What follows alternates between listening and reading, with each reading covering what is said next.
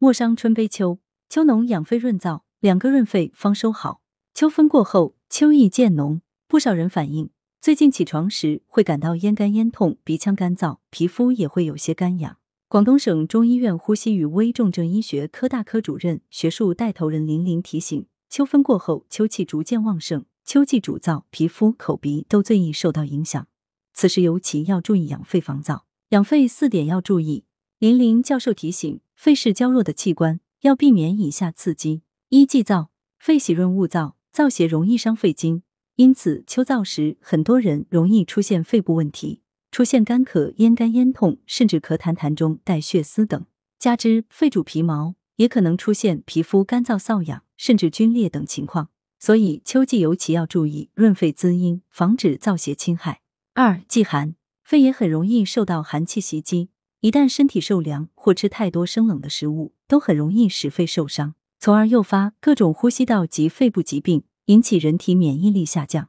三、忌污染有害的气体和环境。肺是人体气体交换的场所，如果生活在空气质量差的环境中，经常吸入污染有害的气体，包括汽车尾气、厨房油烟、二手烟等，都对肺脏的危害极大。四、忌过度忧愁悲伤，尽量保持平静情绪。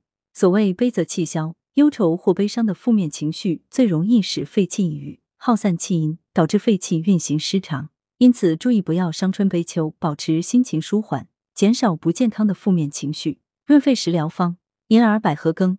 材料：银耳二十克，白葛四十克。做法：将银耳泡发，撕成小朵，清洗干净，加入清水，无火煮开后，改文火煮一个小时，再将百合和冰糖倒入煮烂的银耳中，小火煮三分钟，关火焖五分钟即可。沙参玉竹老鸭汤。材料：老鸭一只，北沙参五十克，玉竹五十克，生姜三片。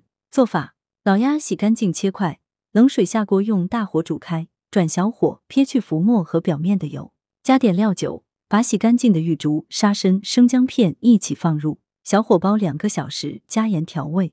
文阳城晚报全媒体记者林青青，通讯员宋丽萍。来源：阳城晚报阳城派，责编：刘新宇。